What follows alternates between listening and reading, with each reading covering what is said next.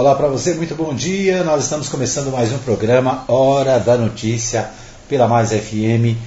Você acompanha em 87.9, você acompanha também no fmmais.com.br, nos aplicativos que são vários, né? Nós sugerimos para você o Radiosnet, onde você encontra a Mais FM e a Mais FM Gospel, né? A web rádio é, mais gospel.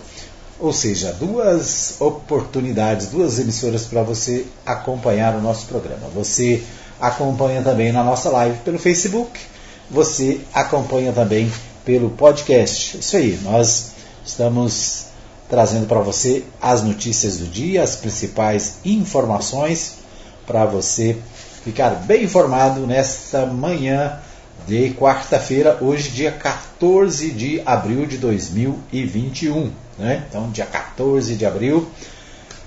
E nós trazendo para você as principais notícias do dia. Quero agradecer a todos que nos acompanham em todos os lugares, pelo Brasil, pelo mundo afora. É muita gente ligada e acompanhando a nossa programação. Muito bom. Nós começamos o nosso programa destacando o esporte, né? o futebol está acontecendo pelo Brasil afora. Né? Nós tivemos uma paralisação no Paulistão por, um por algum tempo, mas o Paulistão está de volta. Vamos é, com o meu amigo, meu pessoal da RBA News, trazendo as informações do Paulistão. Vamos ouvir, vamos lá. RBA News Esporte. Depois do Red Bull Bragantino, na segunda-feira, nesta terça, caiu mais um invicto do Paulistão Sicredi. Após abrir o placar com Camacho no primeiro tempo, o Corinthians caiu de rendimento no segundo, viu Igor Militão e Xandão marcarem para a Ferroviária e perdeu de virada por 2 a 1 em Araraquara. Foi a primeira derrota da equipe no estadual, que agora tem um único invicto, o Palmeiras. Sem esquecer que o Verdão só entrou em campo quatro vezes, enquanto o Corinthians tem sete jogos. Além de perder a invencibilidade, o Alvinegro ainda pode ceder a outro rival o rótulo de dono da melhor campanha. Estacionado nos 14 pontos, o Corinthians nesta quarta será ultrapassado na classificação geral pelo São Paulo, que tem 13. Isso desde que o tricolor pelo menos empate com o Guarani. Sem esquecer que o técnico Hernan Crespo deve mandar a campo uma equipe mista no duelo que começa às nove e meia da noite no horário de Brasília, no estádio do Morumbi. O São Paulo lidera o grupo B com 13 pontos contra 10 da Ferroviária, que faz uma ótima campanha e ainda tem um jogo a menos que o tricolor. Já o Corinthians se manteve no topo do grupo A, com uma vantagem de 8 pontos para o segundo colocado, o Santo André, que nesta terça ficou no 0 a 0 com o São Bento e tem dois jogos a menos que o Timão. Para fechar, nesta quarta-feira serão mais duas partidas, além de São Paulo e Guarani. Oito da noite, o pior time na classificação geral do Paulistão Sicredi, o São Caetano, recebe o Novo Horizontino. E às 10, o Ituano, que pode ultrapassar o Palmeiras e assumir a vice-liderança do Grupo C, encara o Botafogo em Itu. Chegou a hora de separar a camisa da sorte, preparar o churrasco e vibrar com o seu time. Chegou a hora de curtir os clássicos do Paulistão. Paulistão Sicredi, o clássico dos clássicos. O torneio de futebol mais tradicional do Brasil conta com o patrocínio da primeira instituição financeira cooperativa do país. E você também pode contar com o Sicredi. Acesse sicredi.com.br e abra sua conta corrente. De São Paulo, Humberto Ferretti. Muito bem, então ouvimos aí Humberto Ferretti, direto de São Paulo, trazendo as informações do Campeonato Paulista, né, o Paulistão, Paulistão Sicredi, né? O Sicredi é o patrocinador do Paulistão deste ano. Muito bem. É, aqui em Goiás, deixa eu ver aqui só o placar, vamos dizer o Carioca, o que, que tem, o que está acontecendo lá no Carioca. Aliás, né, o Mineiro, né? O Mineiro, o Mineiro também, deixa eu achar aqui. É, Vamos começar pelo Mineiro, né? O Mineiro É, on, domingo teve Tombense 2, América Mineiro 1. Né? Hoje tem Boa Esporte e Tombense às 16 horas. É, e no sábado tem a rodada número 10, América e Coimbra, é, Caldense e Atlético, Uberlândia e Tombense, dia 18, isso aqui é dia 18, né? Dia 18 também tem Pouso Alegre e Cruzeiro. Dia 18 é, tem domingo, dia 18, domingo, tem Patrocinense e URT. E domingo, dia 18, também tem Atlético Mineiro e Boa Esporte. É, esses jogos do Mineirão. Tem ainda Cruzeiro e Patrocinense. Aí já é dia 25, tá bom? Então, o Mineiro, só para a gente dar uma passadinha pelo Mineiro. Né? Vamos ver o Carioca. O Carioca, é, deixa eu ver os próximos jogos. Sábado, só no sábado tem Madureira e Macaé. É, tem Fluminense e Botafogo. Portuguesa e Flamengo, isso no sábado. No domingo tem Bangu e Volta Redonda, Nova Iguaçu e Resende, Boa Vista e Vasco. E depois os outros jogos estão a definir, né? datas a definir. Esse o campeonato carioca, né? Só para a gente dar uma passadinha rápida aqui pelos principais campeonatos. Vamos ver o que está acontecendo lá no Gaúcho. No Gaúcho tem hoje Aimoré e Internacional, né? portanto, hoje tem jogo então, no Gaúcho. É, e sexta-feira tem Caxias e Grêmio, são os próximos jogos aqui do Campeonato Gaúcho. O Campeonato Goiano, né? ontem teve rodada do Goianão. É, o, o o Campeonato Goiano ontem teve rodada. Nossa, nós estamos com um problema aqui na nossa live. De novo, uh, tá difícil. Né? A nossa live não quer ficar no ar. Muito bem, mas ontem nós tivemos jogo pelo Campeonato Goiano. Nós tivemos Grêmio 2 e Tumbiara 0 no Jonas Duarte. Né? O Grêmio, portanto, faturou mais uma e é, está numa classificação privilegiada no campeonato. Né? O Grêmio é o segundo colocado do campeonato. O Atlético tem 22 pontos e o Grêmio vem logo atrás com 17 pontos. Então, portanto, portanto, o Grêmio é o segundo colocado no grupo A e é o segundo colocado também na, no, na, na contagem geral do campeonato. Né? Então, o Atlético tem 22, Grêmio Anápolis 17, Anápolis tem 10, o craque de Catalão tem 7, o Itumbiara tem 5 e o Ajataiense tem 2. Isso é a classificação do grupo A. No grupo B, a classificação é Aparecidense em primeiro com 14, Vila Nova em segundo com 13, o Goiás vem em terceiro com apenas 10 pontos e o Goianésia também tem 10, é o quarto, o Jaraguá é o quinto com 7, o Iporá é o sexto com 6 pontos. Então, portanto, esse é, essa é a classificação do, do, da, da, da, do grupo B, né? Interessante, o grupo B, para você ter uma ideia, o que tem mais pontos é o, a Aparecidense, né? Que tem 14. No grupo A, o, o que tem mais pontos é o Atlético, tem 22. O Grêmio tem 17 e o terceiro colocado é o Anápolis com 10. Então, no o primeiro grupo está bem, vamos dizer assim, bem à frente, né? Primeiro grupo, o Atlético tem 22 pontos e no grupo B a Aparecidense é a primeira com 14, né? Então tem o que? 8 pontos na frente, né? 8 pontos a mais tem o Atlético. E, e, a, e o Grêmio, que tem que é o segundo colocado, tem 3 pontos a mais do que o, o primeiro colocado do grupo, do grupo B. Né? Então, o grupo A tem, vamos dizer assim, né, uma pontuação bem mais, mais avantajada. Bom, é, sábado, sábado tem, me parece que tem um jogo do Goiás hoje aqui não não está constando aqui nessa nessa tabela, estranho. Mas é, sábado tem Atlético e Craque e domingo tem Itumbiara e Anápolis, Goianese e Goiás é Grêmio Anápolis e Jataiense, né, também no domingo.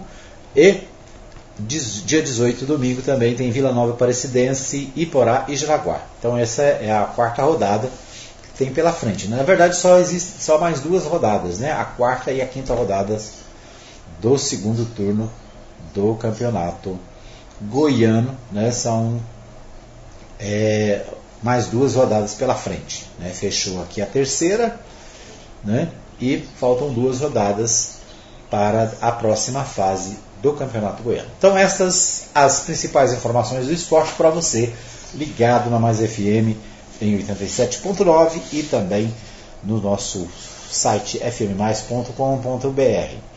Muito bem, vamos às principais notícias do, dias, do dia, né, as principais destaques da nossa pauta nacional. Mortes já superam as altas nas UTIs Covid do estado é, de São Paulo. Levantamento feito pela TV Globo com base nos dados do Ministério da Saúde indicam que a expansão de leitos de UTI não foi capaz de conter o aumento de taxa de letalidade no estado de São Paulo.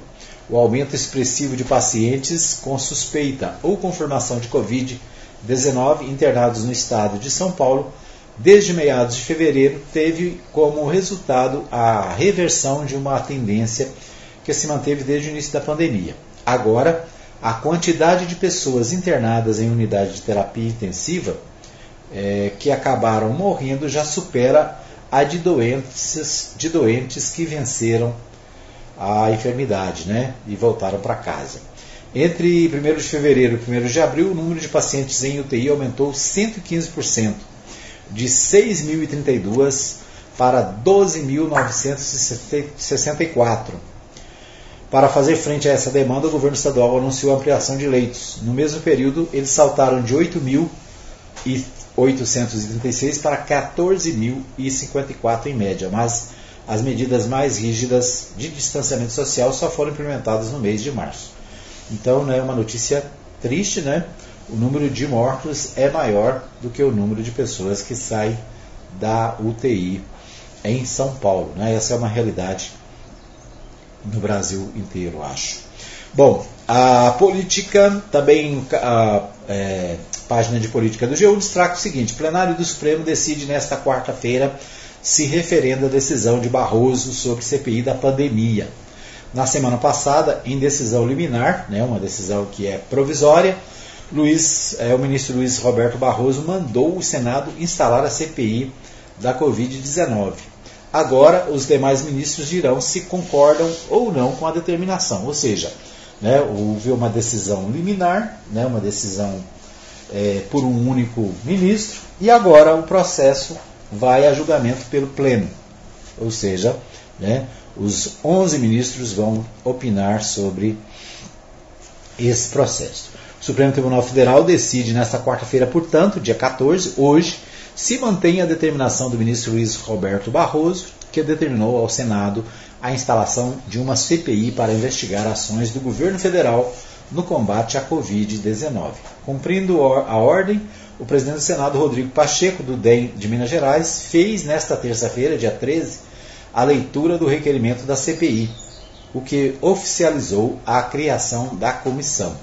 O caso será analisado hoje, portanto, pelos 11 ministros do STF, que podem concordar ou não com a determinação de Barroso. Presidente da Corte, ministro Luiz Fux, definiu que o caso será o primeiro na pauta de julgamentos. Por isso, o julgamento deve acontecer anteceder a análise de recursos contra a anulação das condenações do ex-presidente Lula, em processo da Lava Jato, também previsto para a pauta de hoje. Portanto, hoje tem dois processos, é, vamos dizer assim, importantes, né, que é, vão estar na pauta do Supremo Tribunal Federal. O primeiro deles é esse, né, da CPI da Covid-19, que vai ser analisado pelo plenário, pelo, né, pelos 11 ministros, e o outro processo é o processo é, que julga a anulação das condenações do presidente Lula na Lava Jato. Né? Então, esse, esse, é um destaque do portal UOL, que a gente traz também para você. É, diz o seguinte: o plenário do STF, Supremo Tribunal Federal, reúne-se hoje para decidir se mantém a decisão do ministro Edson Fachin de permitir que o ex-presidente Luiz Inácio Lula da Silva, PT, retomasse seus direitos políticos e ficasse liberado para disputar a eleição presidencial de 2022. Em 8 de março, Faquim determinou o envio de Curitiba para Brasília dos processos do ex-presidente dentro da Operação Lava Jato. A ação também resultou na anulação das sentenças contra Lula, as quais enquadravam o político na lei de ficha limpa. Então, esse processo do presidente Lula né, foi. É, a, as sentenças foram anuladas né, pelo Faquin, mas agora o plenário vai reavaliar esse, essa decisão do Faquin. Né? Vamos ver o que acontece.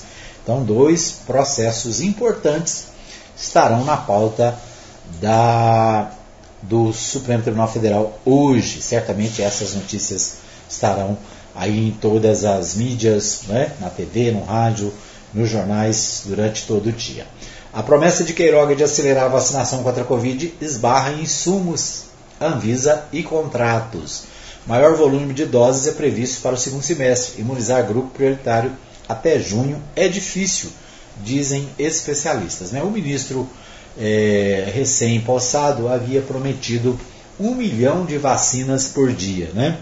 mas eles barram em vários problemas. Problemas da, de insumos, né, que tem que vir é, especialmente da China e que tem problemas para chegar no Brasil.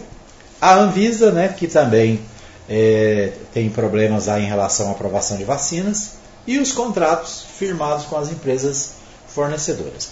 Então, a bandeira da gestão do novo ministro da Saúde, Marcelo Queiroga, a promessa de acelerar a campanha de imunização contra a Covid, ecoada pelo presidente Jair Bolsonaro em jantar com empresários no início do mês, tem entraves. Né? Entre os desafios estão o alto número de entregas previstas apenas para o segundo semestre, as dificuldades na obtenção de insumos e a existência de contratos de imunizantes ainda sem aval da Anvisa, o que é necessário para a oferta das doses.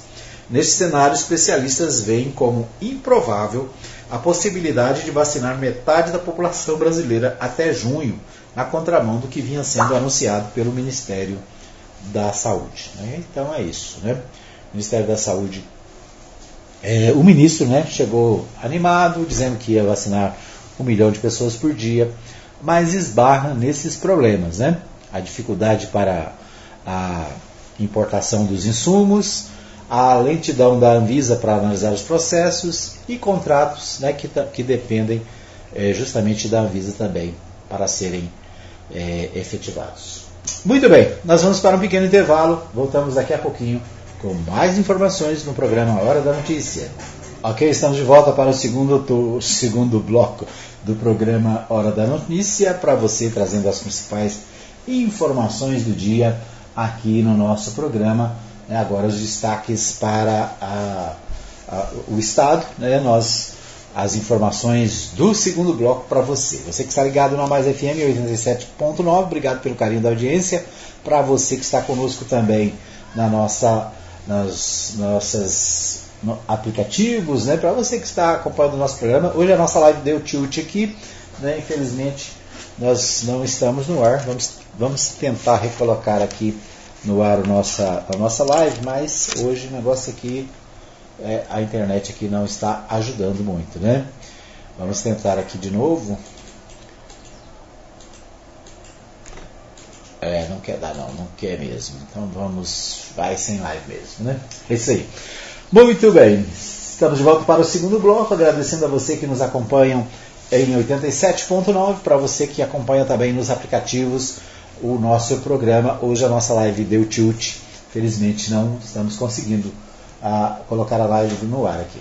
O, nós vamos a Goiânia com o Libório Santos, o Libório que traz para a gente as principais informações da capital goiana, né, as principais notícias do dia, os destaques com meu amigo Libório, ele que participa todos os dias do programa aqui da Mais FM, trazendo as informações do Estado, as informações da capital goiana, né, os principais fatos que acontecem na capital. É com você, Libório.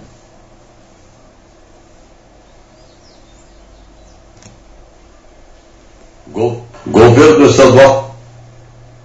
Governo Estadual assina decreto definindo o funcionamento de atividades devido à pandemia. Tribunal de Justiça decide não mais fechar comarcas. Começa a implantação do cooperativismo nas escolas. Eu sou Libório Santos, hoje é dia 14 de abril, quarta-feira. Esses são os nossos destaques. Os profissionais da educação devem fazer parte do próximo grupo de prioridade da vacinação contra a Covid-19 em Goiás, segundo informações da Secretaria da Saúde. Recentemente, o Poder Judiciário anunciou a desativação de comarcas em 24 municípios goianos, fato que provocou muita preocupação nas comunidades dessas cidades e de outros municípios que integram essas comarcas. Se hoje o poder de atendimento do judiciário já é considerado aquém do ideal, devido a vários problemas, como a falta de estrutura e de juízes, certamente iria piorar. Houve pressão também dos políticos para evitar a concretização dessa medida, o que levou o presidente do Tribunal de Justiça, desembargador Carlos Alberto França, a voltar atrás da decisão. A deputada Flávia Moraes também participou das articulações para evitar o fechamento das comarcas e avalia a decisão do tribunal. Tivemos aí uma notícia importante, uma decisão muito importante do desembargador, presidente do Tribunal de Justiça de Goiás, Carlos Alberto França, que resolveu arquivar um plano de desinstalação de várias comarcas que estavam em andamento em Goiás. Ele ouvindo a comunidade, recebendo várias comitivas, teve aí essa sensibilidade, a compreensão de manter essas unidades para facilitar o acesso da população à justiça, que é o que nós devemos lutar sempre, né? Para que as pessoas cada vez mais tenham acesso à justiça. Então fica aqui o nosso agradecimento público à decisão do desembargador de paralisar e arquivar esse plano que estava em andamento. O governo estadual assinou na noite passada decreto que regulamenta o funcionamento das atividades nesse período de pandemia. As indústrias terão que buscar levar os trabalhadores em casa, só poderão funcionar com turno de 8 horas.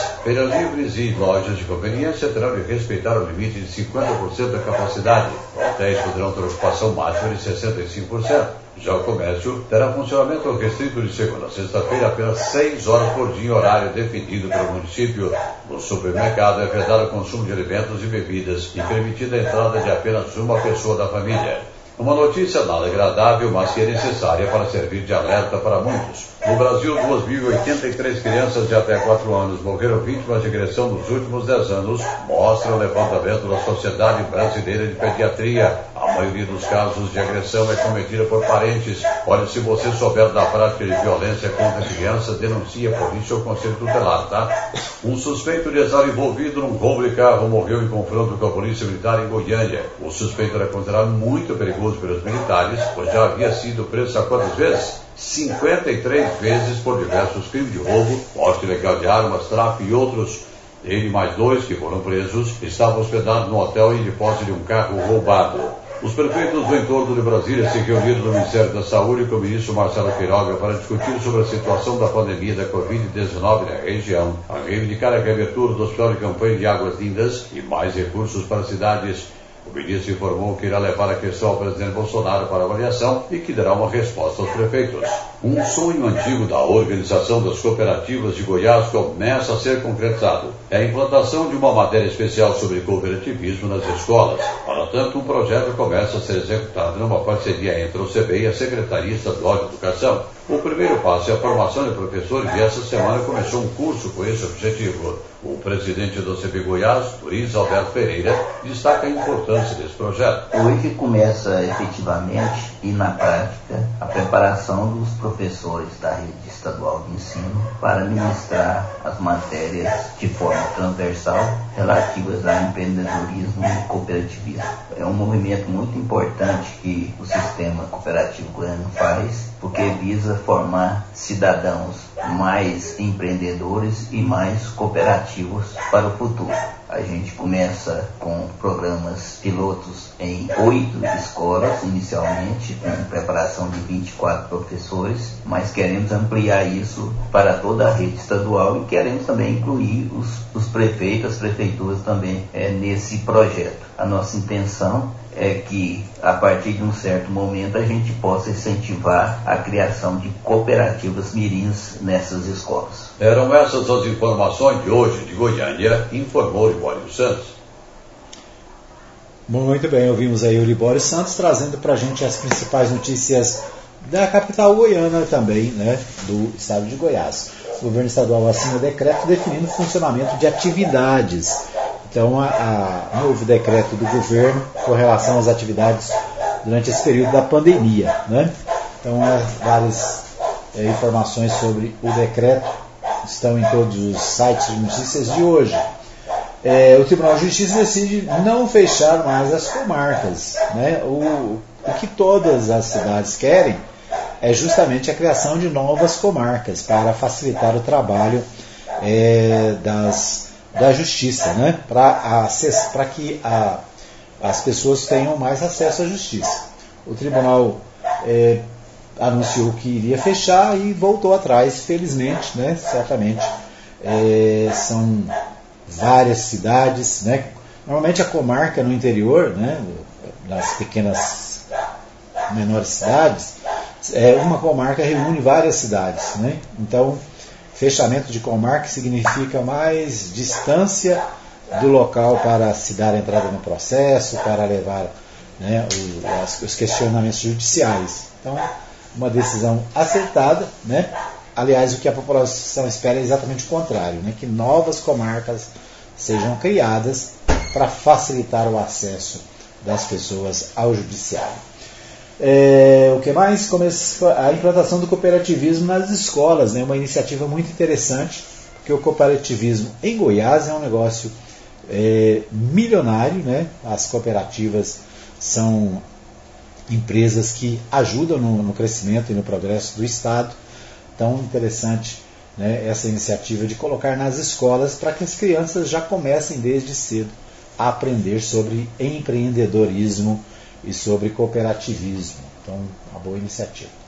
O Jornal Popular traz a seguinte manchete: Prefeitura de Goiânia proíbe a abertura do comércio aos fins de semana. Novo decreto de Goiânia mantém horários de, é, de funcionamento das atividades consideradas não essenciais entre segunda a sexta. Né? Então, o, o, comércio de Goiânia estará proibido no final de semana. Né? São medidas aí do decreto é, municipal para a questão né, é, da, do Covid-19. Então, essa é uma das manchetes do jornal O Popular. Vamos ver que temos mais aqui. É, Docentes, estudantes e deputado vão à justiça por intervenções na UEG, Associação dos Docentes da Universidade Estadual de Goiás, a União Estadual dos Estudantes, né, a UEE Goiás, e o deputado Antônio Gomide do PT moveram ação na justiça ontem para requerer o fim da intervenção do governo estadual na Universidade Estadual de Goiás. A ação pede a nulidade do decreto 9767 de 2020, que garantiu a intervenção do Estado na universidade estadual. Né? Então, a, a, a intervenção foi em 2020 e os docentes, né, os estudantes, os professores e também o deputado estadual Antônio Gomide, aqui de Anápolis, impetraram ação judicial com o objetivo de é, acabar com a intervenção na UEG. Né? O governo do estado interviu na UEG, a UEG é uma universidade estadual que tem autonomia, né? deveria ter autonomia. Esse decreto acaba tirando a autonomia da universidade. É o que se pretende, né? devolver à universidade a autonomia de gestão das atividades universitárias. O Diário da Manhã destaca: Bolsa para qualificar universitários. Ronaldo Caiado e a primeira-dama, Gracinha Caiado, lançam um edital com 5 mil bolsas para Programa Universitário do BEM.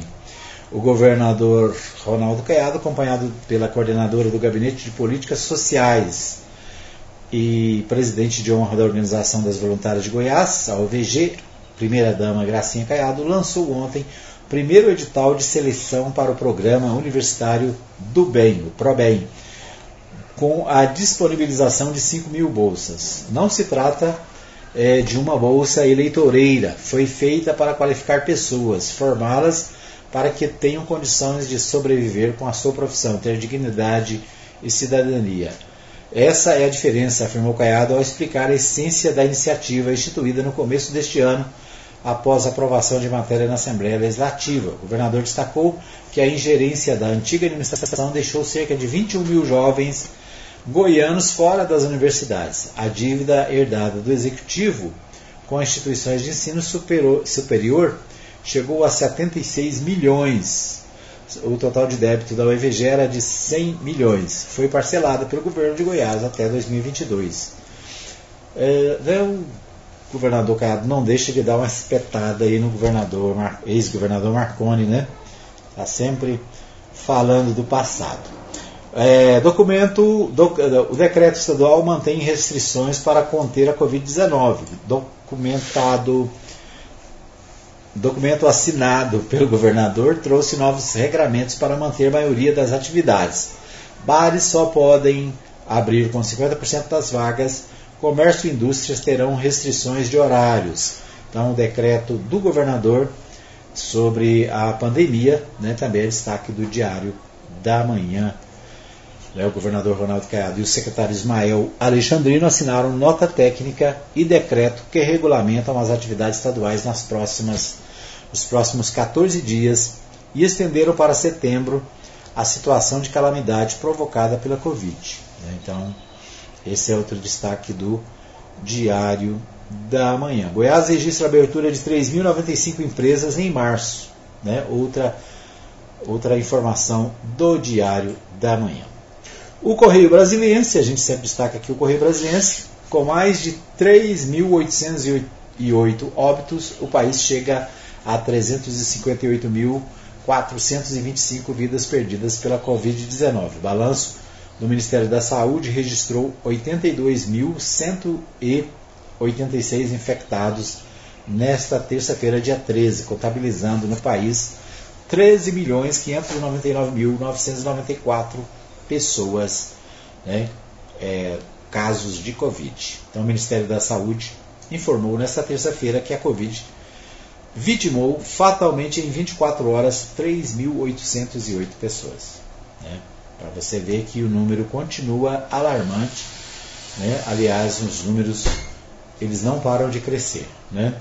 mesmo com todas as medidas que estão sendo tomadas, né? continuam altíssimos os números da Covid-19 no Brasil. É o destaque do Correio Brasiliense né, que nós é, agendamos aqui para nosso segundo, é, segundo bloco, né, sempre trazendo as informações também da capital federal.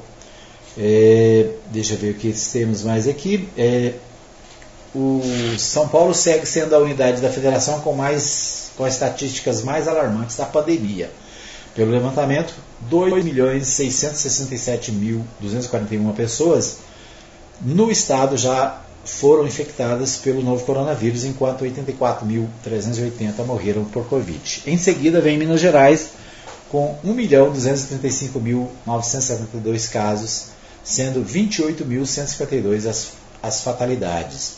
O Distrito Federal soma 361.023 diagnósticos positivos, 6.906 mortes pela Covid-19. Então, é, né, esses os dados da Covid nos estados, né, é, Minas Gerais, São Paulo é líder, Minas Gerais e também os dados de Brasília. É claro né, que o São Paulo é, tem a maior população, né, é o estado mais populoso do Brasil, logo também o número de casos é maior. Muito bem, vamos para mais um pequeno intervalo. Voltamos já já com o terceiro e último bloco do programa Hora da Notícia. Ok, estamos de volta para o terceiro e último bloco do programa, trazendo para você as principais informações do dia aqui no programa Hora da Notícia. Hoje com dificuldade aqui com a nossa internet, né? O nosso, a nosso, nossa live caiu de novo, né? Tentamos aqui no segundo bloco voltar, não, caiu. Então, lamentavelmente hoje não tem é, internet, portanto a internet está fraquinha, fraquinha e não conseguimos transmitir pelo Facebook. Tá bom, a gente vai do jeito que dá, né? Então é isso, nós no terceiro bloco nós destacamos as notícias da cidade, as notícias aqui da nossa querida Anápolis.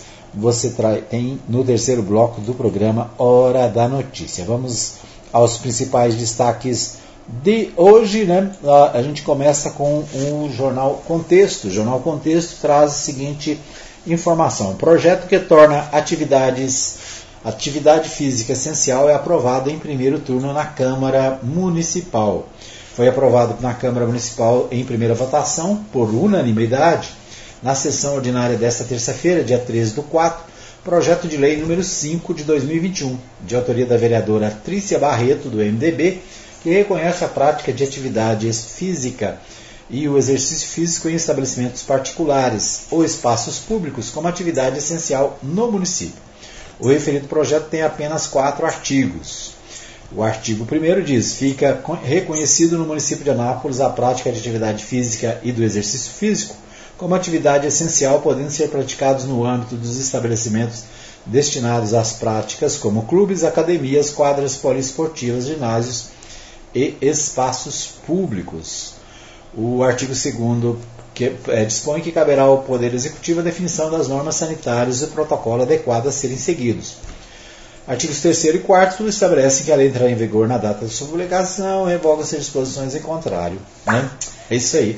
Então, a votação da propositura foi marcada por uma intensa campanha de empresários e esportistas, esportistas nas redes sociais, inclusive fazendo corpo a corpo com os parlamentares, em prol da aprovação da matéria.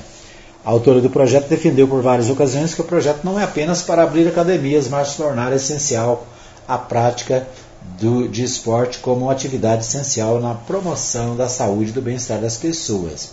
A vereadora, que é médica, afirma na justificativa de sua proposta que entre os inúmeros benefícios da atividade física e do exercício físico está o aumento da imunidade, com acréscimo, dentre outros, da produção de cortisol, hormônio que auxilia o organismo a controlar os níveis de açúcar no sangue e a pressão arterial, reduzindo inflamações e estresse. Né? É isso. Então a Câmara é, aprova mais uma lei. Né? Essa semana, alguns dias atrás, foi aprovada a lei em relação a, a, aos cultos religiosos, né? e agora também a, com relação à questão das atividades físicas. Na verdade, o que nós temos é o que? A pressão das, das academias né, para que as, a, as academias sejam abertas e possam né, é, evitar o fechamento com os decretos que reduzem a circulação das pessoas. Né? Já tivemos aí a lei com relação às igrejas, agora com relação às atividades físicas, que né, também a Câmara Municipal é, votou por unanimidade. Ou seja, ninguém quer ficar contra né, os empresários, sejam eles quem forem. Né? Muito bem. Outra notícia do contexto é: em obra, VaptVupt do Anashop em atendimento suspenso. Né, o VaptVupt é uma unidade do governo do estado que faz atendimento à população, né, em vários setores da gestão estadual.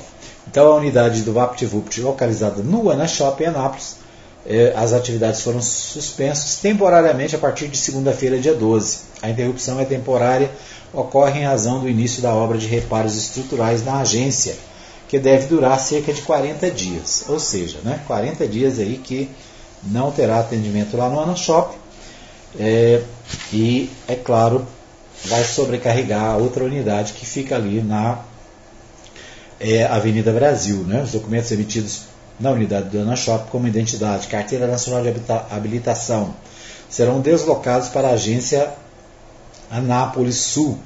O resgate não precisa ser agendado. É, usuários que haviam agendado emissão de identidade durante o período de duração das obras devem comparecer no mesmo horário marcado na unidade Anápolis Sul. É necessário apresentar comprovante de agendamento. Né? Então, quem estava com agendamento do Shop automaticamente vai se transferir para a Avenida Brasil, é, Avenida Brasil Sul, ali né, próximo à, antiga Lealto, né, ali perto da Fiat. Certo? Então, VaptVupt no Ana Shopping, encerradas com é, as, suas, as suas atividades paralisadas. Muito bem, vamos aos destaques do Portal 6. Portal 6. Estas são as regras definidas pela Prefeitura de Anápolis para o funcionamento do, conver, do comércio. O Portal 6 é, teve acesso a todos os protocolos e serão, que serão publicados no Diário oficial e tem validade a partir desta quarta-feira, 14. Né, a Secretaria Municipal de Saúde, Semúzia, bateu o martelo e definiu os novos protocolos do nível moderado da matriz de risco, que volta a valer a partir dessa quarta. O documento no qual o Portal 6 teve acesso, ao qual né, o, é, o Portal 6 teve acesso, está pronto e já foi enviado para publicação de área oficial. Principal mudança em relação à última vez em que a cidade estava neste grau será o horário do comércio. A restrição de funcionamento para das, as 9 às 16 horas deixa de existir e os estabelecimentos ficam autorizados a funcionar para as 9 horas, das 9 às 20 horas, de segunda a sexta-feira. Então, é isso, né? Portal 6, destacando aqui as atividades. É, as escolas municipais particulares podem funcionar com 30% da capacidade é, municipais continuam no sistema de ensino online, por decisão da secretaria. O comércio em geral, funcionamento das 9 às 20 horas, de segunda a sexta-feira. Né? Então, lembrando, comércio de 9 às 20 de segunda a sexta. Significa que sábado não funciona. Né?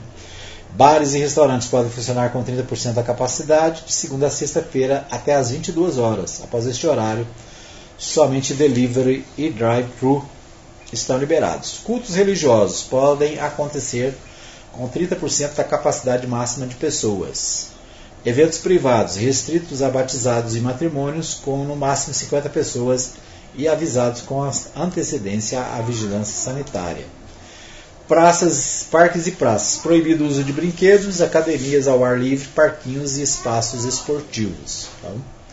Né, embora a lei na Câmara tenha sido aprovada, mas está proibido né, o uso de brinquedos, academias ao ar livre, parquinhos e espaços esportivos. Feiras livres liberadas seguindo o protocolo sanitário. O shoppings, funcionamento apenas de segunda a sexta, das 12 às 20 horas, com lotação máxima de mil pessoas. Espaços esportivos, funcionamento com no máximo 14 pessoas, utilizando 50% da quantidade de quadras.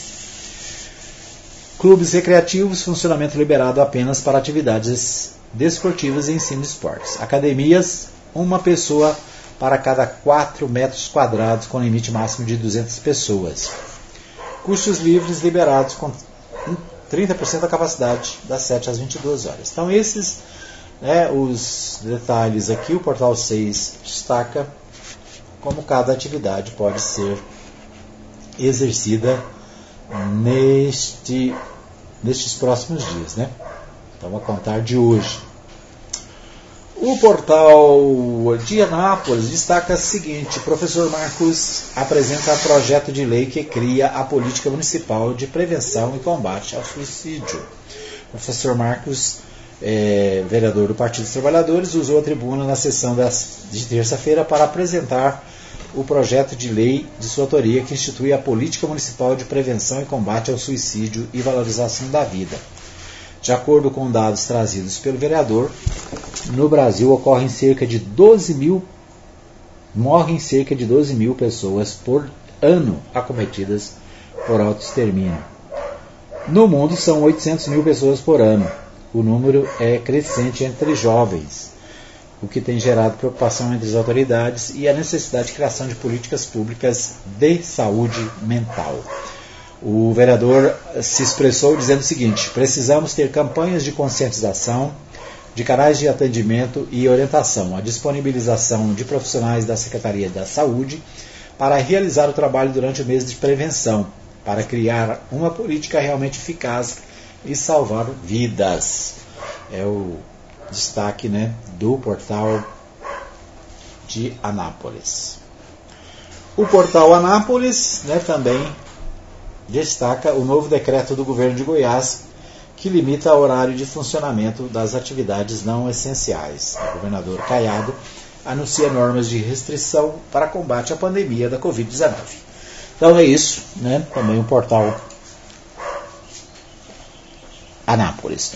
O portal Diário da Manhã de Anápolis, né, o DM Anápolis, é, destaca o esporte, né?